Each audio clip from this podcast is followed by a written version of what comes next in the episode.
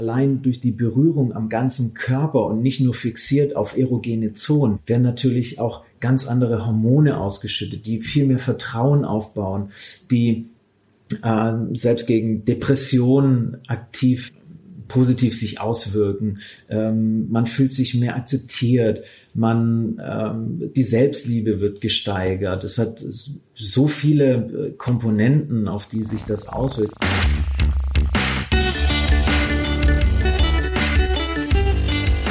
Die Heldenstunde, euer Podcast für ein gesundes und bewusstes Leben.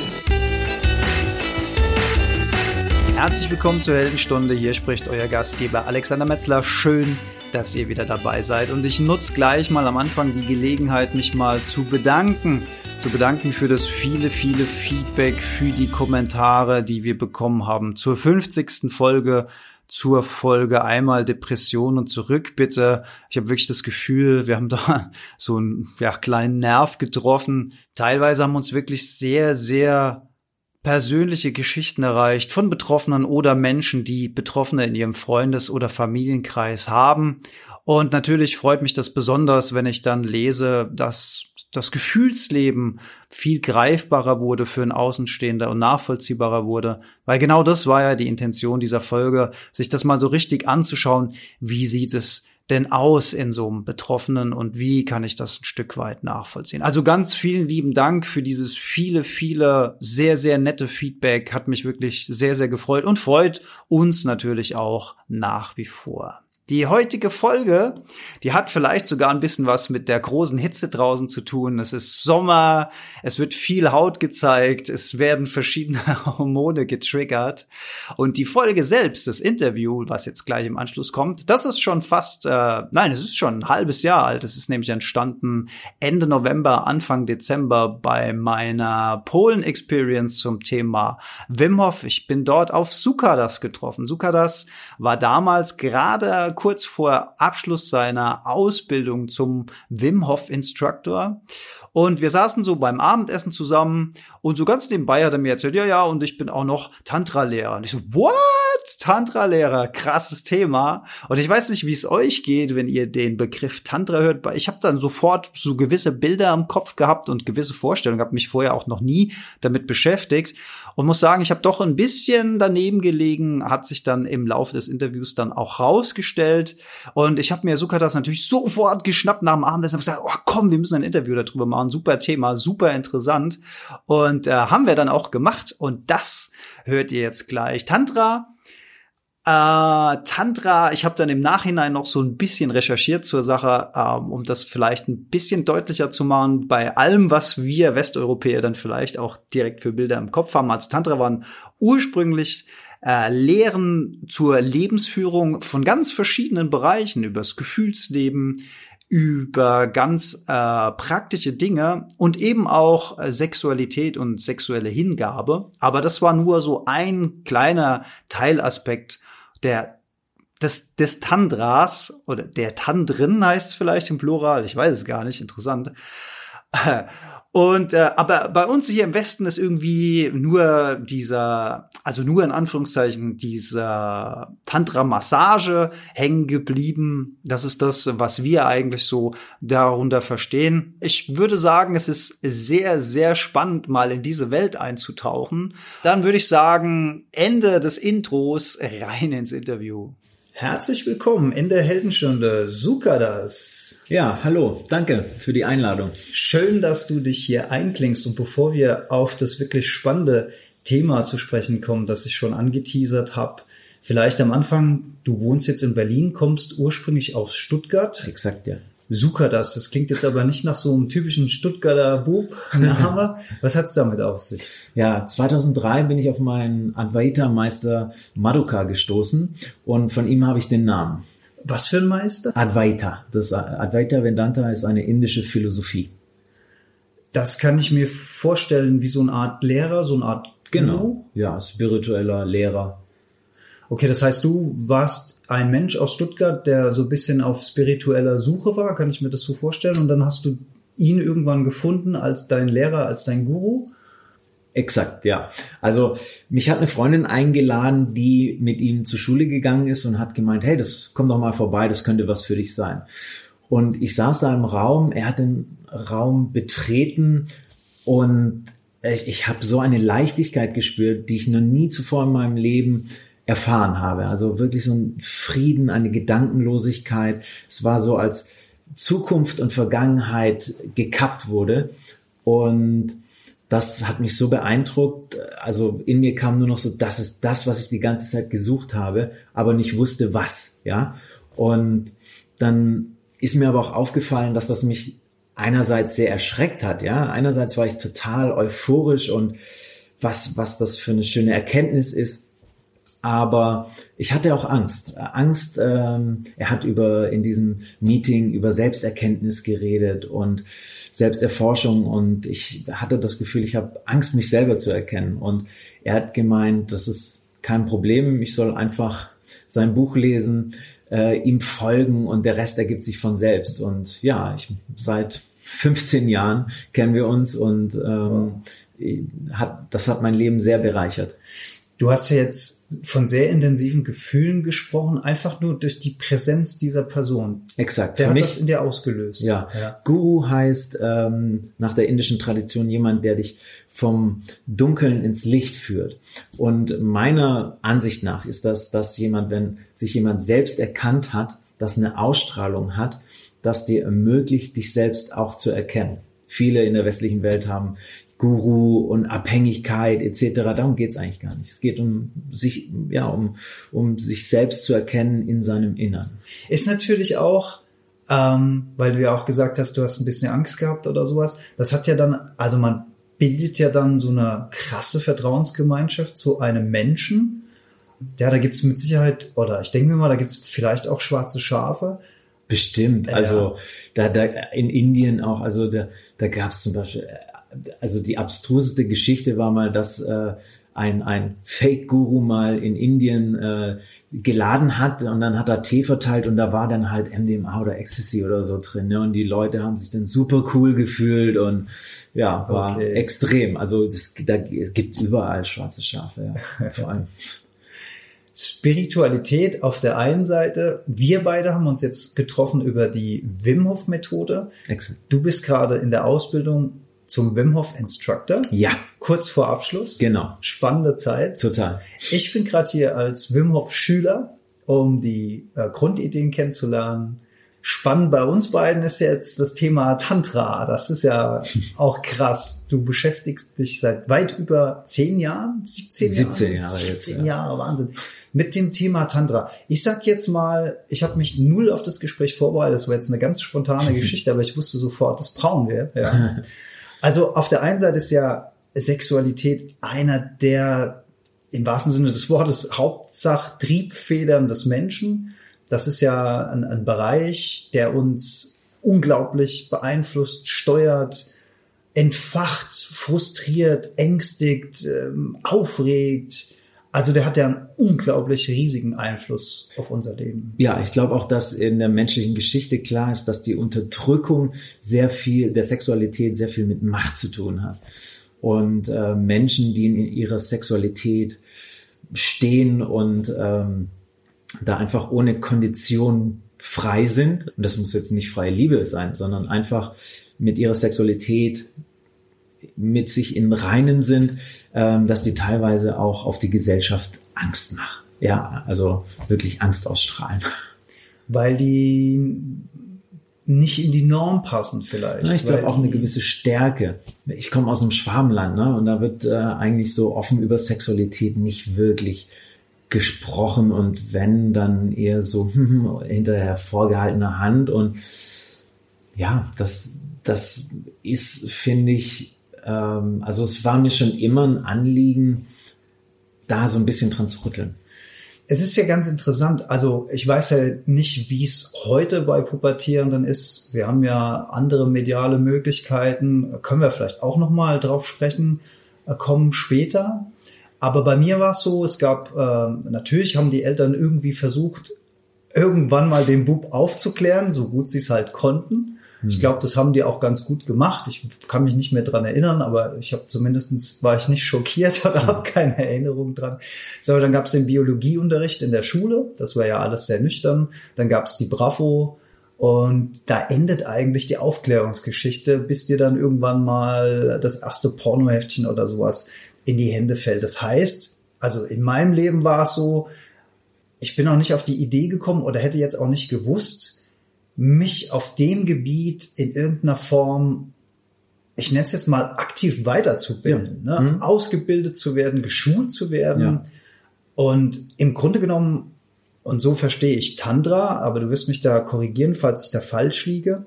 Ich glaube, es geht ja beim Tantra darum, eine Körpererfahrung zu machen, zu einem fremden Körper, aber auch zu seinem eigenen Körper, um mehr Zugang, mehr Schulung, mehr Detailwissen zur eigenen Sexualität und auch zur Sexualität des Partners zu bekommen. Also grundlegend ist es für mich äh, eine Form der Selbsterkenntnis. Ähm, das tantrische Massageritual ist auch harmonisiert die Sexualität, intensiviert auch meiner Meinung nach die Sexualität und ist aber ein sehr starker Fokus auf das, ja, wie nehme ich mich wahr? Selbstakzeptanz, Selbstliebe. Und auch gerade beim Massage geben, dass man sehr, ja, in sich, sich reinfallen kann. Und es ist eine klare Trennung von geben und nehmen. Und im, in der normalen Sexualität verschwimmt das, ja. Und hier sind wirklich, hat jeder seinen Bereich, wo, wo er sich fallen lassen kann. Und es besteht eher immer die Ansicht, dass der, der, der Empfangende bei der Massage einen Benefit hat, ja, und der Gebende äh, die Arbeit. Aber ähm, das ist bei der Tantra-Massage definitiv nicht der Fall, ja. Du hast gesagt, auch ein Stück Selbstfindung. Mhm. Kann sowas auch das eigene Selbstbewusstsein stärken? Definitiv, ja. In, inwiefern? Wie, wie könnte ich mir sowas vorstellen? Also, oder fangen wir mal so an. Wenn ich jetzt mir vorstellen würde, ich komme jetzt auf die Idee und sage, prima, ich besuche jetzt eine Tantra-Massage. Mhm. Frage Nummer eins, kann man da überhaupt allein hingehen? Ja. Kein Problem. Ja. Also eine Tantra-Massage-Ausbildung ist jetzt nichts was für Paare. Äh, ich achte immer, dass das Geschlechterverhältnis ausgeglichen ist und ähm, die Übungspartner fügen sich dann von selbst, ja. Ich kann aber auch mit meiner Partnerin oder mit meinem Partner als, als Paar. Ja. Okay.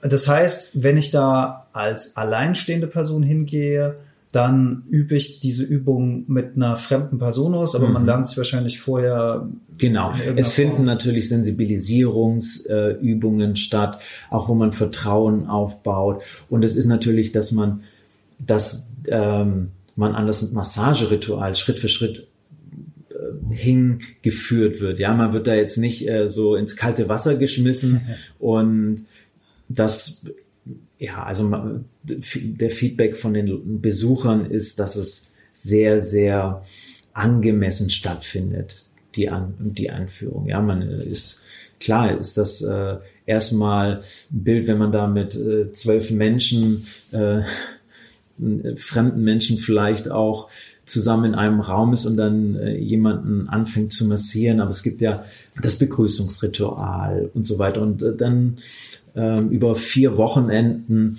wird man dann Schritt für Schritt immer weitergeführt. Also es gibt vier Sessions an vier Wochenenden und du leitest die Menschen, die dann in deinen Kurs kommen. Also pro Wochenende zweieinhalb Tage. Ah, okay. Aha. Genau. Und zehn Ausbildungstage gibt es. Also Ausbildungstage heißt, dass jemand, der diesen Kurs besucht, am Ende dann was ist? Tantra-Masseur und kann die Tantra-Massage eigenhändig weitergeben. Wir wollen uns jetzt in allererster Linie mal die gesundheitlichen Möglichkeiten und Aspekte mhm. von sowas angucken. Also Sexualität, wie gesagt, ein, ein ganz wichtiger Punkt in fast allen Lebensphasen des Menschen, würde ich jetzt mal sagen. Wo siehst du dann die größten Vorteile oder wo würdest du sagen, das wäre eine Hilfe für Menschen, die in dieser oder jener Situation sind. Wo kann Tantra-Massage helfen? Ja, also einerseits hat es ähm, in der, im sexuellen Bereich den Vorteil, dass es zur gewohnten Sexualität, wie viele Paare ihre Sexualität leben, dass äh, nach ein paar Jahren einfach man so ein gewisses Muster hat, äh, wo ich mit dem Hilfe des Partners äh, sozusagen mir einen runterhole, ja, kommt da eine ganz andere Ebene mit rein. Ich werde viel feinfühliger. Ich nehme mir bewusst Zeit ähm, für eine bewusste Berührung und nicht, äh, dass ich so schnell wie möglich komme, sondern wirklich über zwei, drei Stunden den anderen erfahre und äh, durch, allein durch die Berührung am ganzen Körper und nicht nur fixiert auf erogene Zonen, mhm. ähm, werden natürlich auch ganz andere Hormone ausgeschüttet, die viel mehr Vertrauen aufbauen, die äh, selbst gegen Depressionen aktiv positiv sich auswirken. Ähm, man fühlt sich mehr akzeptiert, man ähm, die Selbstliebe wird gesteigert. Es hat so viele äh, Komponenten, auf die sich das auswirkt. Also man sieht das auch bei den Teilnehmern, die selbst nach dem ersten Wochenende man oder ähm, bei Menschen, die eine Massage bekommen, die sagen nach Tagen, das hat, äh, man, man geht noch mit so einem Strahlen durch die Straßen und die Leute fragen, was ist denn mit dir passiert, ja? Und ja, ich, ich glaube, das ist sehr, sehr nachhaltig, was da passiert mit einem. Das war ein interessanter Punkt mit diesem m, Paare, die seit einiger Zeit zusammen sind. Wir kennen ja alle dieses frisch verliebt sein und wir kennen dann die ersten Monate von einer frischen Beziehung, wo quasi alles von selbst läuft. Und dann gibt's irgendwann eine Zeit, ich nenne es jetzt mal ganz dröge, eine Gewöhnungsphase. Dinge werden mehr und mehr mechanischer, Dinge verschwinden im Alltag, dann kommen vielleicht Kinder dazu, beruflicher Stress, äh, Zeitmangel, man ist abends müde, man muss sich fast schon aufraffen, für nochmal aktiv zu werden. Also ich male das jetzt mal bewusst in schwarzen Farben. Da kann Tantra eine neue Perspektive sein, kann eine ja. andere Ebene berühren? Meiner Ansicht nach ist das äh, genau aus diesem schwarz-grauen Bereich ein, ein Schritt in, in ein, ja, in eine bewusste Sexualität, vielleicht äh, durch, durch eine lange Partnerschaft und dann kommt ein Kind, dann, dann wird das eher so unbewusst gelebt als, als, äh, ja, Trieb einfach äh, abgearbeitet, manchmal sogar schon. Und das Tantra-Massage-Ritual ist wirklich, man nimmt, man muss sich bewusst Zeit nehmen füreinander, ist ein Commitment. Ähm, dann auch die Berührung kann, also dadurch, dass es so ein, so ein intensives, langes Ritual ist.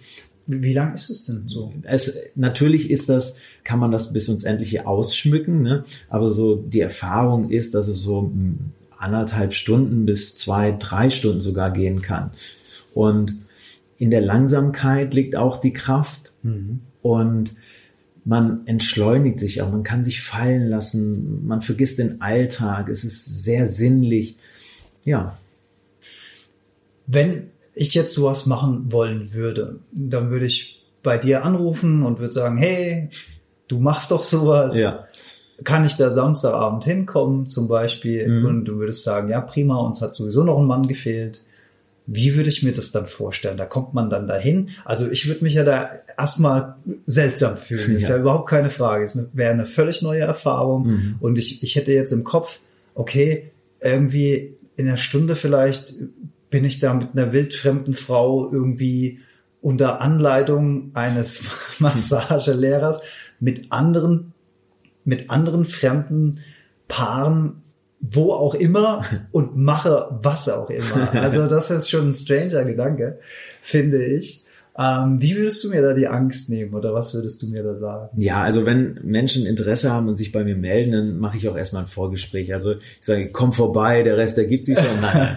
ähm, also ich versuche erstmal auch Zweifel oder, oder falls Fragen offen sind, aber der Ablauf ähm, ist das meistens fängt es abends an und dann macht man auch erstmal äh, eine Begrüßungsrunde, nähert sich an, dann bekommt man das Massageritual vorgeführt von Anfang bis Ende, dass man eigentlich weiß, was einen so die nächsten zehn Tage erwartet und dann ist eigentlich auch schon der erste Abend vorbei. Wie, wie bekommt man das vorgeführt? Das, äh, ich gebe eine Massage, ja. also das heißt, andere sitzen und beobachten dich dann dabei, Exakt. wie du das vorführst. Ja. Und das ist dann sozusagen die Theorie, sozusagen. Ja. Ne? Und weiterführen ist es dann die nächsten Tage, dass es Sensibilisierungsübungen äh, gibt, Partnerübungen und dann Schritt für Schritt äh, das zuvor gezeigte Ritual dann Step by Step wieder vorgeführt wird und dann praktiziert man. Und dann ist man einmal Empfänger, einmal Gebender. Und dann baut sich das so sukzessiv auf, dass man immer pro neuen, äh, pro neuer Unterrichtseinheit einen neuen Schritt lernt und den dann übt. Finden sich die Paare dann da vor Ort und ja. bleiben diese Paare dann für das Seminar zusammen Nein. oder wechselt man dann da? Man wechselt. Es ist auch von Vorteil, wenn man wechselt. Natürlich, wenn Paare unter sich bleiben wollen, Meistens erstmal zu Anfang, aber dann die Gruppenenergie, es baut sich so viel Vertrauen auf, dass, dass sich das dann doch meistens immer von Paaren dann gerne angenommen wird, mal mit anderen Menschen, ähm, auch gleichgeschlechtlich oder was auch immer, das auszuprobieren. Und man macht auch, ähm, man hat einen größeren Erfahrungsschatz, den man während über, äh, über die ganzen zehn Tage natürlich sich ähm, ansammelt, wenn man verschiedene Körper, Menschen auch massiert. Du hast vorhin schon den, ähm, den, äh, die Depression mal erwähnt. Ja. Ich, ich gucke ja auch gerne immer mal so in den Hormonhaushalt rein. Exakt. Ich kann mir vorstellen, dass da eine Menge passiert ja. bei, bei so einer Geschichte. Ja, also es gibt es, Ser ja, Serotoninmangel, ne? klassische Depression, Angstzustände äh, und bei Berührung wird passiert einfach so viel im Gehirn, was ich meine, wir müssen daran denken, wie wir unsere Kinder berühren, ja, mit was für einer Liebe und Zuneigung äh, wir Kinder streichen. Und letztendlich ist das auch übertragen äh, in das Erwachsenenleben, dass wir jemand Nähe schenken. Ja. Es gibt äh, ganz, also es gibt Kliniken, da wird bei Depression Ganzkörpermassage verschrieben. Bewusst, weil einfach Nähe, einfach eine bewusste Berührung sehr viel auslöst. Diese körperliche Zuwendung ja, eben auch. Ja, exakt. Ja. Wie, wie kann ich mir so einen Raum vorstellen, in dem, also, oder machst du das immer im gleichen Raum oder mietet man sich dann in der Stadt einen Raum in Seminar oder? genau ja. Seminar. oder äh, mal zehn Tage am Stück äh, auf einem ähm, in einem schönen sonnigen Land äh, in einem Retreatplatz ja. Ach schön. Ja. Ja das klingt ja sehr schön ja. Und die Leute die liegen dann auf dem Boden oder haben Pritschen ja, oder das ist äh, es gibt äh, Matten und äh, meistens so mit einem Gummiüberzug und dann mit einem schönen Frotte, also weil doch sehr viel Öl fließt. Ja. Ja, okay. Wenn, ähm, wenn ich mich jetzt für sowas begeistern würde, wie bekomme ich denn seriösen Kontakt? Ich sage deswegen seriös, weil ich mich auch, weil ich auch immer wieder in Städten Plakate sehe, Erotikmassage ja. und so. Das ist ja eine völlig andere Geschichte. Exakt, ja. ja. Also die, das ist eine gute Frage. Ne? Also es gibt einen Tantra-Massageverband, aber mit dem bin ich nicht in Kontakt. Ähm, ich, ich, bei mir ist es so, man muss ein gutes Gefühl haben. Also wenn man auf, auf eine Seite äh, geht und vielleicht auch vorher dort anruft oder sich mal Google-Bewertungen anguckt, also ganz äh, rational da rangeht. Ganz klassisch. Und ja. Ähm, ja, ja, vielleicht kennt man auch jemanden, im Freundeskreis oder so, der einen da jemanden empfehlen kann. Also eine persönliche Empfehlung schadet mit Sicherheit nicht. Definitiv. Würde man, so Bereich. würde man dich denn jetzt über eine klassische Website zum Beispiel finden können? Ja, äh, sukadas.com. Ganz also, einfach. So einfach. Ja. Verlinken wir auch auf jeden Fall nochmal in den Show Notes. Ähm, wie kann ich mir so ein Erstgespräch vorstellen, wo du, also ich denke ja mal, ich glaube, auch für Paare kann das ja eine gute Idee sein. Total. Also um, um, um, um neue Ebenen ja. zu bekommen. Jetzt hat man ja oft das Problem, dass ein Part sehr eifersüchtig ist, zum Beispiel. Mhm. Zum Beispiel sie oder er. Sie hat ihn vielleicht überredet, komm, wir gehen da mal hin, toll. Er ist total skeptisch oder umgekehrt. Äh, er stellt sich da super tolle Abenteuer vor und sie hat sich da überreden lassen spürst du, also versuchst du sowas rauszuspüren im, im Erstgespräch und versuchst du dann auch falsche Erwartungen zu dämpfen auf der einen Seite und, ja. und Ängste zu nehmen auf Total. der anderen Seite? Ja. Also ganz wichtig ist auch, dass die Grenzen bewahrt werden, dass man äh, definitiv auch, also sich selbst ausdrücken, wo ist die Grenze, ne? was will ich, was will ich nicht, das ist ganz wichtig. Und ähm, also ich habe schon ganz andere Geschichten gehört von anderen Schulen, wo man dann definitiv das, das und das machen muss, sonst äh, wird man gar nicht erst zugelassen und so. Das ist bei mir gar nicht der Fall, weil ich der Meinung bin, das muss, also gerade Vertrauen auch, muss sich aufbauen, darf eben nicht mit, mit Gewalt übers Knie gebrochen werden. Und das muss aus einem selber herauskommen. Und was einem zu viel ist, ist einem zu viel und das muss respektiert werden. Punkt. Ja. Hast du da schon irgendwelche Katastrophen erlebt oder so, dass, dass, dass es da mal mit Personen gar nicht geklappt hat und die dann auch nicht mehr gekommen sind oder die Veranstaltung verlassen haben? Nö, eigentlich eher im Gegenteil. Gerade weil man, wenn man da sehr sensibel auf die Thematik eingeht, dass Grenzen bewahrt werden, dass Dinge angesprochen werden, passiert eher das Gegenteil, dass die Leute sich viel, viel, ähm, ja, sicher braucht manchmal das mehr Zeit, ja, aber am Ende der zehn Tage hat sich noch nie jemand beschwert. ja, steuern wir mal wortwörtlich auf den Höhepunkt unseres Gesprächs zu, wenn ich das mal so blumig sagen darf. Sprechen wir mal über die Massage selbst. Es ist ja, ähm, also wer jetzt keine Ahnung hat, würde vielleicht denken, es geht halt wirklich nur um den sexuellen Bereich. Das ist ja weit gefehlt. Der komplette Körper, wenn ich das richtig verstanden habe, wird in irgendeiner Form eingebunden, von den Fingerspitzen bis zu den Fußspitzen. Exakt. Und ähm, aber aber letzten Endes geht es dann auch um einen sexuellen Höhepunkt. Oder äh, muss das gar nicht sein? Nein, ähm, muss, kann aber nicht. Also alles kann, nichts muss der äh, Klassiker. Äh, genau. Ähm, es wird sehr natürlich äh, mit der Sexualenergie gespielt, gereizt. Ähm, es ist eine sehr sinnliche Massage, wo man sich fallen lassen kann. Und es hängt auch sehr individuell auf den Empfänger drauf an. Ja, also es ist, eine, was spüre ich als Gebender? Was ist, äh, gehe ich mit und es kommt zum Orgasmus?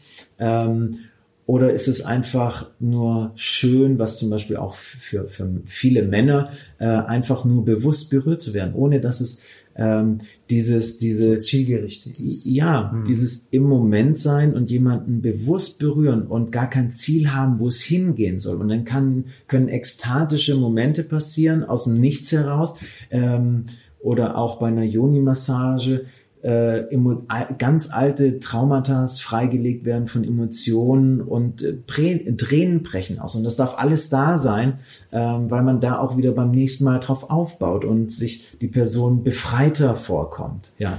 Also durch das Öffnen während so einer Massage, durch den im Moment sein, da kann es tatsächlich auch passieren, dass ganz alte Gefühle, Blockaden, Emotionen, exakt. Weil man im Hier und Jetzt und weil man ja. sich loslässt und äh, das ist ja hochspannend. Ja. Total. Also das hat ja dann auch einen sehr äußerst meditativen Effekt letzten Endes. Ne? Definitiv ist die Tantra-Massage für mich eine Form der Meditation. Wäre denn die Tantra-Massage auch ein guter Weg, um ähm, eine eigene erfülltere Sexualität als Single erleben zu können? Zum Beispiel, also ich stelle mir jetzt vor, man geht zu so einer Veranstaltung, lernt jemand kennen, vielleicht finden die beiden Geschmack daran, ohne dass sie jetzt ein Paar werden, ein Liebespaar aber einfach als sexuelle Bereicherung, weil ansonsten bleibt ja eigentlich nur als Single die Selbstbefriedigung ja. oder wie auch immer und das ist ja, also da gibt's ja dann auf Dauer auch Frust. Ja, definitiv. Also auch in meinem Leben ist es so, dass es Freundschaften gibt, da ist das Teil der Freundschaft, dieses Massageritual und ist auch bei, bei, ja, bei jedem Ausbildungsgang äh, lernen sich Menschen kennen und äh, haben danach noch später Kontakt und tauschen sich untereinander Massagen aus. Es ist für mich nicht auf ein Paar reduziert. Es ist äh, eher, man kann das definitiv ausweiten auf seinen Freundeskreis und es baut sehr viel Vertrauen auf zwischen den Menschen. Und ich glaube auch, man entspannt seine Sexualität, weil man eine viel tiefere Intimität mit anderen Menschen aufbaut, die nicht reiner Fokus auf den Geschlechtsakt ist. Ja. Finde ich echt, finde ich echt eine schöne, auch sowas, also wenn ich mir jetzt vorstelle, Das klingt so selbstverständlich bei dir, das ist so toll, aber du machst es natürlich sehr gerne. Ich höre das ja alles zum ersten Mal und ich hatte jetzt so Bilder, so Bilder im Kopf, dass ich in meinem Freundes- oder Bekanntenkreis jetzt so sage, so Leute, pass mal auf, ich habe hier super Infos aus erster Hand und ihr, ihr seid auch alle Freunde und Bekannte von mir. Was haltet ihr von der Idee? Also wie kommt man denn so als normaler Mensch, der sich damit jetzt noch nicht beschäftigt hat, wie kommt man denn wie schlägt man denn da die Brücke zu jemand anderem, ohne dass Ganz einfach. sich das also, komisch anfühlt? Weißt du, was während, ich meine? Während der Ausbildung äh, gibt es ja immer von Wochenende zu Wochenende meistens so 14 Tage Zeit, ja. Und da werden ähm, die Studenten natürlich auch äh, angehalten, das Gelernte äh, bis dato auch zu praktizieren zu Hause mit äh, vielleicht dem Partner, der vielleicht nicht mitmacht oder auch wenn man Single ist, Freunde fragt oder dann gibt es ja auch online die Möglichkeiten, nach Menschen zu suchen, die dafür offen sind. Ja. Gibt es da Foren oder Tantra-Treffpunkte, sage ich mal, Indus, äh, Interessierter trifft Interessierte also, oder so? Ähm, ich, mir fällt jetzt nichts Spezifisches ein, aber es gibt ja heutzutage ja. viele, viele Möglichkeiten, auf Menschen zuzugehen. Ja. ja. Sei es auch über das Facebook-Profil öffentlich mal in ja. seinen Freundeskreis reinzufragen und es melden sich, keine Ahnung, äh, ganz alte Bekannte, mit denen man eigentlich gar keinen Kontakt mehr hatte, ja. Habt ihr mal, habt ihr mal Lust auf Tantra? Ja. Zum Beispiel. Ja, schön. Da kann man ganz unverkrampft eigentlich mal an die Sache rangehen. Also ich finde das, ich finde das super spannend und ich äh, würde auch sagen, diesen gesundheitlichen Bogen, um den nochmal zu spannen, ich glaube halt, dass das eben, du hast auch von sexueller äh, Energie vorhin gesprochen. Ich glaube, das macht richtig was mit uns, wenn man sich da mal äh, richtig fallen lässt, wenn man sich frei machen kann, wenn man es schafft, loszulassen und in diesem Hier und Jetzt diesen Moment zu genießen, sich zu öffnen, wir leben ja in einer Gesellschaft, die das monogame Prinzip präferiert. Das ist so der gesellschaftliche Weg, den man zu gehen hat.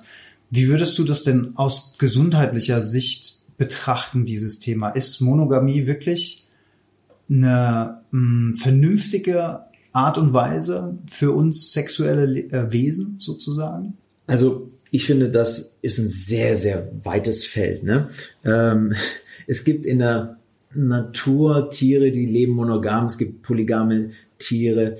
Ich glaube, es ist definitiv dann ungesund, wenn du merkst, dass du selber mit dir in einer monogamen Beziehung nichts Gutes tust. Ja, äh, ich habe beide Richtungen gelebt und äh, empfinde beide Beziehungsformen als gleichwertig und äh, mit anderen Vor- und Nachteilen, mit denen man sich im Laufe der Beziehung auseinandersetzen muss. Es ist aber auch so, dass natürlich eine offenere Beziehung Sexualität bereichern kann, aber meiner Ansicht nach äh, gibt es auch sehr gesunde monogame Beziehungen. Also da können wir jetzt auch kein klares Ja und Nein, sondern es kommt äh, drauf an. Glaube ich, gibt es nicht. Auf die Beziehung, auf, auf die ja. Paarkonstellation. Auf die Exakt. Es, es kommt auf die individuellen zwei Menschen, die sich treffen, verlieben, miteinander einen Weg gehen wollen. Und was daraus sich ergibt, ist ja individuell und nicht, äh, glaube ich, äh, per Norm fest definierbar, dass äh, das gut ist oder das nicht. Was wir eher machen sollten, finde ich, ist uns davon lösen, dass wir ein Bild davon haben, wie es zu sein haben soll. Ja, ich glaube, dass eine, eine, Roman eine gewisse Romantik äh, manchmal einen sehr, sehr einschränken kann. Ja, und auch verzweifeln lassen kann. Weil vielleicht gibt es nicht den einen Traumprinzen oder ich weiß es nicht. Also ich habe neulich das Buch gelesen, Das Ende der Monogamie. Das kann ich nur jedem empfehlen. Da sind ganz viele individuelle Geschichten drin, die klappen, die nicht klappen.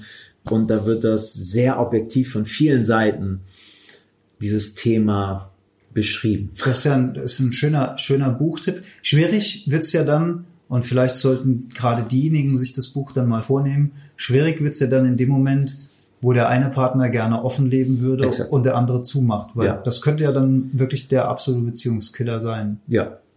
Aber wie gesagt, es gibt auch ganz viele Beispiele, wo es eben die Beziehung gerettet hat. Das als Gleichgewicht. Monogamie und Polygamie, also Polygamie als Definition für mehrere Sexualpartner. Und dann gibt's ja auch noch das spannende Thema Polyamorosität, heißt es, glaube ich. Polyamorie, ja. Polyamorie. Also da kommt ja dann auch, da kommt ja dann auch die Gefühlsebene. Äh, Exakt, dass man gleichwertige Liebespartner hat, ja. Das ist was, das stelle ich mir noch eine Ecke komplizierter vor. Ja, aber äh, also man muss natürlich immer kommunizieren und auch, also ich finde das wieder auf, äh, zurück auf das Buch, da ist das äh, sehr, sehr gut beschrieben von verschiedenen Fallbeiständen. Je mehr Partner involviert sind, desto mehr muss man kommunizieren, auch klar kommunizieren. Man muss seine eigene, Herr seiner eigenen Emotionen eigentlich sein, die auch wissen, wie man sie kommuniziert, wo sind die Grenzen, vielleicht auch erstmal über die Grenzen erleben und ah, das will ich nicht. Ne? Und äh, gute und schlechte Erfahrungen machen. Und es ist ein Prozess, ja. Also ich finde es zumindest spannend, sowas mal zu erleben. Habe ich noch nie erlebt. Mhm. Stelle ich mir aber, wenn ich so auf meine Beziehung zurückgucke, auch gerade früher so, ich habe sehr, sehr eifersüchtige Frauen in meinem Leben kennengelernt. Das wäre fast nahezu ausgeschlossen. Also das heißt, man braucht, man braucht wirklich open-minded Menschen, ja. die, die damit umgehen können das hat dann auch wieder viel mit Persönlichkeit zu tun. Ja. Und vielleicht hilft da aber auch Tantra, weil auch das wieder vielleicht ein Weg sein kann, äh, um da ein bisschen die Schranken zu öffnen, um vielleicht alte Grenzen abzuwerfen. Alte, Exakt. Ja. ja. Hm. Also sich auf etwas Neues einzulassen. Genau, auch. genau. Und also ja, ich, ich war sehr glücklich beschenkt in meinen jungen Jahren in Stuttgart mit einem Freundeskreis, der da sehr, sehr experimentierfreudig war. Also wir hatten monogame Pärchen, ähm, wir hatten sehr viel offene und es war, es war sehr familiär und es wurde sehr offen mit der Thematik umgegangen und ähm, somit, das war sehr, sehr wegweisend für meine Sexualität, dass da ein Bild geschaffen wurden, dass es da kein, kein richtig und falsch gibt, sondern sehr individuelle Wege, die man für sich selbst einfach finden muss, gibt, ja. Jetzt habe ich ja in meinem, in, in, in meinem Speaker-Dasein oder Podcast auch einen Schwerpunkt äh, Digitalisierung. Die Digitalisierung beeinflusst ja auch mittlerweile stark die eigene Wahrnehmung der Sexualität. Insofern, dass Pornografie, darauf will ich jetzt hinaus, heutzutage kostenlos, unbegrenzt, super leicht über das Internet verfügbar ist. Und zwar ja nicht nur ich sag mal, Bienchen, Blümchen Pornografie, mhm. sondern so ziemlich alles, was man sich irgendwie vorstellen kann.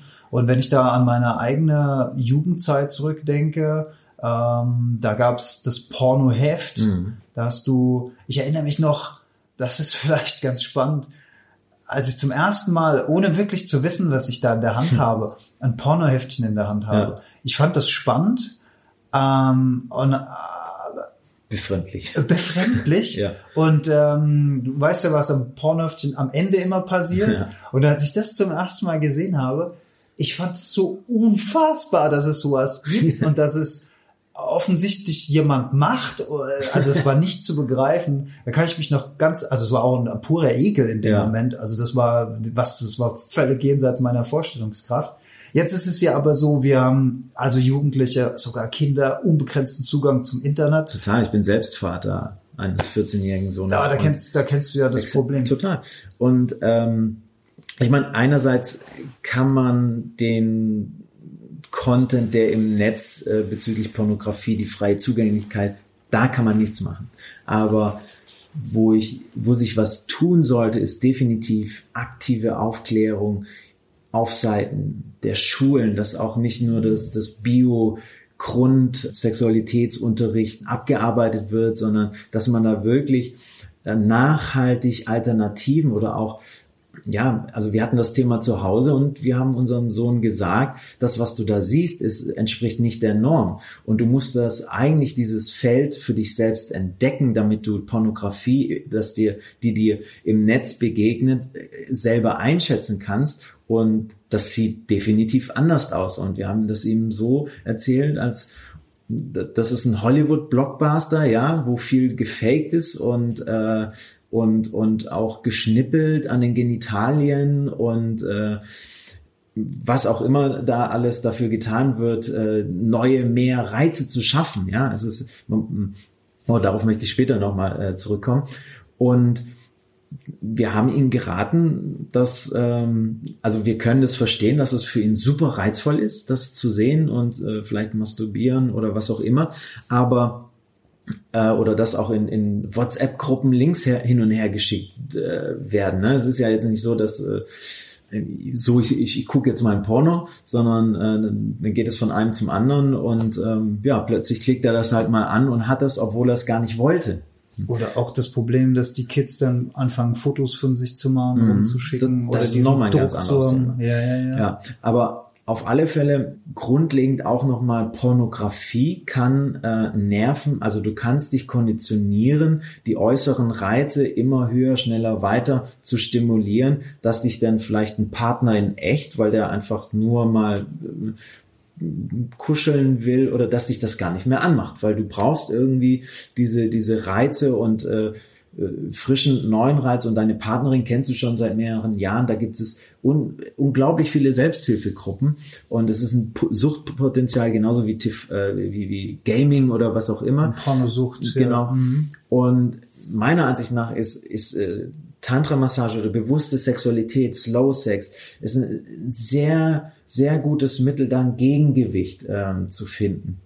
Und es ist definitiv nicht schlimm. Es gibt äh, tolle äh, Regisseurinnen, die, die bewusste Pornos und eher realistisch darstellen und aber es ist eben einfach auch nur, hm, es sollte als, als kleiner Teil der Sexualität, als kleine Farbe des Regenbogens gesehen werden. Und sobald jemand merkt, dass äh, die, die, dass diese eine Farbe alle anderen Farben verdrängt, ähm, ist es definitiv eine falsche Richtung. Handlungsbedarf, ja. ja. Jetzt hat ja euer Sohn das, das Glück, dass er Experten sozusagen im Haus hat. Ähm, Wäre deine Empfehlung an die Eltern, so offen wie möglich dann mit ihren Kindern über sowas zu sprechen? Ich kann mir vorstellen, viele haben da auch einfach ein Problem, Definitiv. an so ein Thema ranzugehen. Also es ist also A sollte man erstmal in seiner Sexualität eine klare Kommunikation haben mit seinem Partner. Und ich glaube, wenn man die hat, kann man auch auf sein Kind äh, viel offener zugehen. Mhm. Wenn das schon dem Partner gegenüber, wie soll ich das denn dem Kind vermitteln? Ja. Mhm. Und äh, da liegt die, die Verantwortung definitiv bei den Eltern, ja. Hast du den Eindruck, dass diese digitale Pornografie die Wahrnehmung von Kindern heute, also ist die anders? denken die, dass Sexualität anders ist, als wir jetzt zum Beispiel vor 20 Jahren oder vor 25 Jahren? Hat Kann ich mir verändert? definitiv vorstellen. Also ich habe mal von einer Studie gehört, dass ähm, plötzlich also es gab bei, bei, bei Frauenärzten immer mehr die Anfragen von, von College-Studentinnen in Amerika ähm, Schmerztabletten und die haben sich dann gefragt, wieso das denn? Und dann kam wirklich äh, sehr flächendeckend raus, dass die, die jungen Männer nur noch Analsex haben wollen, weil mehr Analsex-Content äh, auf den Porno-Plattformen zu geben sind und die Mädchen natürlich so, hm, ich will dem Mann gefallen, den ich vielleicht in den ich verliebt bin oder ich möchte meine ersten Erfahrungen machen und und äh, zu 80 Prozent oder 60 Prozent oder so trifft man dann jemanden, der sofort Analsex haben will, weil der es halt so gesehen hat und äh, die beiden eigentlich gar nicht wissen, wie sie sich dem Thema gefühlvoll nähern und das eigentlich bei Sexualität äh, gerade in jungen Altern um was ganz anderes geht. Wir haben am Anfang über deinen Namen gesprochen und über die Geschichte deines Lehrers. Den Bogen würde ich gerne noch mal zu Ende spannen, weil du hast ja, das ist ja der Name, wenn ich dich richtig verstanden ja. habe, den du von deinem Lehrer dann erhalten hast. Und Exakt. so nennst du dich aber auch heute. Und genau, steht auch in meinem Ausweis drin. Ja, Wahnsinn. Ja, aber was hat's mit dem Namen auf sich? Ja, also letztendlich bin ich dann, ähm, wie vorhin beschrieben, auf ihn gestoßen. Und das hat mich mein ganzes Leben so Grund dermaßen ja, alles umgeworfen, es hat gerüttelt überall. Ich habe mein Leben komplett äh, anders ausgerichtet, ja.